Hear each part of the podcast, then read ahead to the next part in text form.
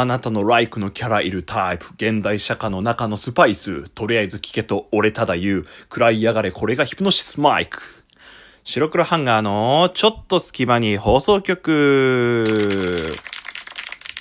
さあ、始まりました。白黒ハンガーのちょっと隙間に放送局。お相手は白黒ハンガーのピルクル土屋です。この番組は寝る前の数分間やスマートフォンをいじってる時間など、皆さんの寝る前にあるちょっとした隙間時間に僕らの他愛もない会話を聞いていただこうというラジオ番組です。ぜひ寝る前の数分間や、えーちょ通勤通学の間時間、そういった合間時間に僕らの他愛もない会話を聞き流して落ち着いていただけたらなと思います。はい、皆さんこんにちは、こんばんは、おはようございます。ピールクル土屋です。ちょっと前半カミカミでしたね。久しぶりに一人でやったからかな。はい、なんか、えっ、と、コラボ会とかも、えっ、と、外でラジオトークのブースでベベと一緒に収録したりとかもあってなんていうか久しぶりの個人会ピルクルの個人会っていう感じですね。前回はあの個人会ではあったけどあのゆりらさんとか浜崎さんとかいろんな方とコラボさせていただいたのであの、まあ、個人会っていう個人会ではなかった感じなので今回はガチなピルクルの個人会になっております。なんかお久しぶりですね。はい。まあというわけで早速お話ししたいとは思うんですけれども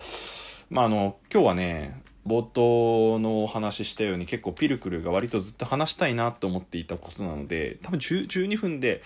下手したら収まらないと思うのでまあおさ収めはしますけどなので早速話していこうかなと思います。このラジオを聞いて、まあ、今まで興味なかった人がもし少しでも興味持ってくれたらあのピルクルもやった甲斐があるかなって思います。はい、えー、ということで今日のテーマはこちら。ヒプノシスマイクについてですね。イェイ!はい、あのね、もうこのヒプノシスマイクっていうコンテンツ、もしかしたら名前なんかは聞いたこともあるかなって感じですね。ラジオでも僕はちょくちょく言ったりとか、ツイッターでも言ったりとかしてる、あの、僕が今すごいハマってるものですね。あの、ぜひ、あの、聞いていただきたいなと思うんですけど、今回はそんなヒプノシスマイクについて、まあ僕が感じた良さだったりとか、そもそもヒプノシスマイクどういうものなのっていうことをね、あの、説明していきたいなと思います。僕は何を隠そう、このヒプノシスマイクに影響されて、あの、個人会でラップをするようになったりしたので、はい。恥ずかしながら、あの、お話しさせていただきます。ということで、あの、ヒプノシスマイク。これ知らない人の方が多いのかななんてことも思うんですけど、まあ、どういうものかって言いますと、まあ、男性声優12人によるラップソングプロジェクトっていう位置づけですね。まあ、なんていうか、その CD とかコミックとか、まあ、できればそのうちアニメ化とかもしてほしいんですけど、あの、コンテンツとして盛り上がっていくっていうものですね。なんか、ラブライブとかとまあ似たような感じかな。わかんない。これ、ラブライブとかと似たような感じって伝わるのかわかんないんですけど。で、えっ、と、今 CD が出たりとか、さっき言ったみたいにコミックが出たりとかもしてるんですけれども、まあじゃあそのヒプノシスマイクどんな物語なのかっていうことを少し説明させていただきますね。まあこれはちょっと公式サイトのストーリーから引用させてもらうんで、そのまま読みます。えー、H 歴。武力による戦争は根絶された。争いは武力ではなく人の精神に干渉する特殊なマイクにとって変わった。その名もヒプノシスマイク。このマイクを通したリリックは人の交感神経、副交感神経等に作用し、様々な状態にすることが可能になる。人々はラップを使い優劣を決する。男性は中央区以外の池袋、池袋ディビジョン、横浜ディビジョン、渋谷ディビジョン、新宿ディビジョン、ディビジョン等の区画で生活をすることになる。各ディビジョン代表の MC グループがバトルをし、勝った地区は決められた分の他の領土を獲得することができる。兵器ではなく言葉が力を持つことになった世界で今、男たちの一心をかけたテリトリーバトルが始まる。っていう、まあ、公式サイトになってますね。まあ、えっ、と、簡単に言いますと、まあ、その H 歴っていうので、えっ、と、銃とか、まあ、剣とかそういう危険なもの、武力っていうものが全部、まあ、なくなって、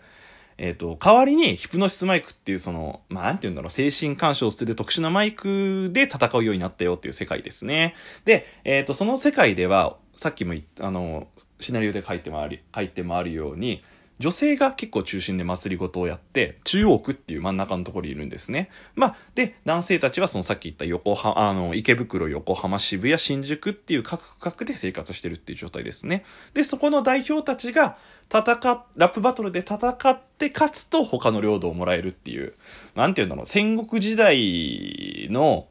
あの、そのラップバトルバージョンみたいな感じかなイメージとしては。なそんな設定になってますけれども、はい。そ、そんな世界です。ヒプノシスマイクの世界は。だから、なんて言うんだろうな。バトルアニメの剣とか銃とか特殊能力とかじゃなくて、え俺がなんとかだぞイエーみたいなこと言うと、ボーンみたいな感じですね。ドラマ CD 聞く感じだと。はい。えー、そんな設定、あの、設定というか物語になっておりますね。はい。でですね、まあ、こっからは、まあ、ヒプノシスマイク、一体どういうものかって今説明はしたんですけど、まあ、何がちょちょっと僕がハマった理由なのかなって思うんですけどまず一つがとりあえずラップだからすごい頭に残るんですよ。これ僕ヒプノシスマイクを切ったきっかけがニュースゼロで特集組まれてたんですね。でそれを聞いたんですよ。あの、ヒプノシスマイクディビジョンバトルアンセムっていう曲がちょっと流れて、それをたまたま聞いたんですよ。そしたらそれが頭から離れなくて、YouTube で検索して聞いてみたの。そしたらまあそれしか聞かなくなったよねっていうぐらい、やっぱラップってこう、韻踏んだりとか、すごい頭の中に残る感じなんですね。なのでずっとずっとこう頭の中くるくるくるくるくるしてるので、その影響もあってか、あの、もうハマり気味、中毒気味ですよね。依存症みたいな感じですよね。ラップ依存症みたいな感じで、えー、聞いてます。やっぱ語呂が良かったりとか聞きやすかったりするので、もうとりあえず一回聞いてみてほしいかなって思います。YouTube とかでも結構無料で公開、PV 公開されたりとかしてるので、そっちの方で聞いてみてもいいんじゃないでしょうか。で、はい、次。で、さっき言ったみたいに、各ディビジョン、その横浜とか池袋とかに、代表から3人いて、その3人たちが3人同士でこう戦うんですけど、このキャラクターたちがすげえ、まあ、まあ個性的なんだわ。魅力的と言いますか。あのー、て言うんだろうな、お医者さんがいたりとか、元軍人がいたりとか、小説家がいたりとか、なんかよくわかんないやつがいたりとか、なんかギャンブラーみたいなやつがいたりとかっていう感じなんですけど、それぞれね、あの、すごい個性を持ってて、で、各キャラクターの、なんていうか、過去とかも少し、すごいしっかりしてる、本当に物語がある感じで、まあなんかヤクザになったやつ青青ひすぎ様時っていうキャラクター僕の一番好きな横浜ディビジョンのあのリーダーなんですけどこの人もなんか妹を守るためにヤクザになったみたいなそういう裏設定み裏裏じゃねえな設定とかもあったりして各キャラクターのバックとかもあってすごいそれが普通に話として楽しめるっていう感じですね。各代表各ディビジョンだから池袋のディビジョンのリーダーと横浜ディビジョンのリーダーと、えー、渋谷ディビジョンのリーダーと新宿ディビジョンのリーダーは実は昔チームを組んでたんですよ。伝説のダーティードッグっていう。ただ何いろいろあって各ディビジョンに分かれてもうその4人は、まあ、そこそこ仲悪いっていう状態なんだけどそれが何があったかってまだ分かってないんですよ。でもでいろいろ考察ができるんですよね。ああいつが何かしたんじゃないかっていう。そういう普通に何て言うんだろうな。物語的な楽しさっていうのもすごいあるんですよ。話が本当に面白い。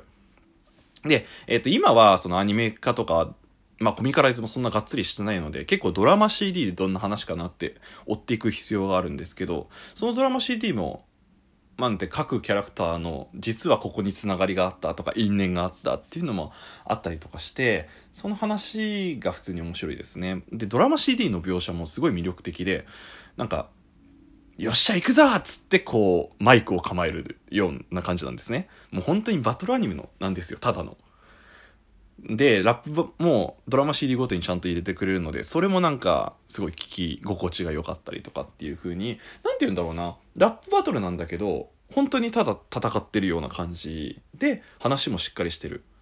もう中央区がどんな状態なのか、渋谷はどんな状態なのか、池袋はどんな状態なのかみたいな感じですね。はい。やばい。残り、全然話せてないな。残り3分しかないのに。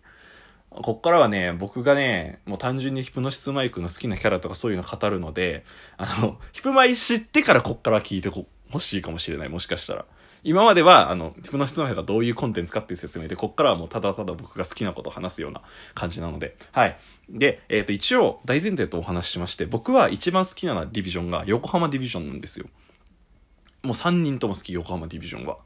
最初は新宿かなって思ったんですけど、やっぱなんかいろいろあって、ドラマ CD と聞くと、横浜が一番良かったです。で、一番の、まあ、いわゆる推しメン推しキャラは、あの、ブス島メイソン・リオっていう元海軍の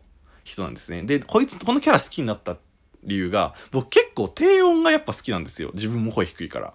なので、その、ラップを聞いて、うわ、めっちゃ声低いやついるやんと思って調べたら、メイソン、あ、リオだったんですね。で、このリオがまあ、かっこよくて、魅力がね、元軍人なんですよ。で、すごいちょっと怖そうなんですよ。声も低いし。ただね、ドラマ CD 聞くとわかるんですけど、めちゃめちゃ天然なんですよ。あ、お前それやる？みたいな感じのキャラなんですね。まあそういうところがちょっと、人間としてギャップがあったりとか。いや、彼は、彼自身はすごい真面目なんだろうけど、ちょっとなんか、や、やらかすわけじゃないですけど、なんか、ね、ちょっと、その場の空気を、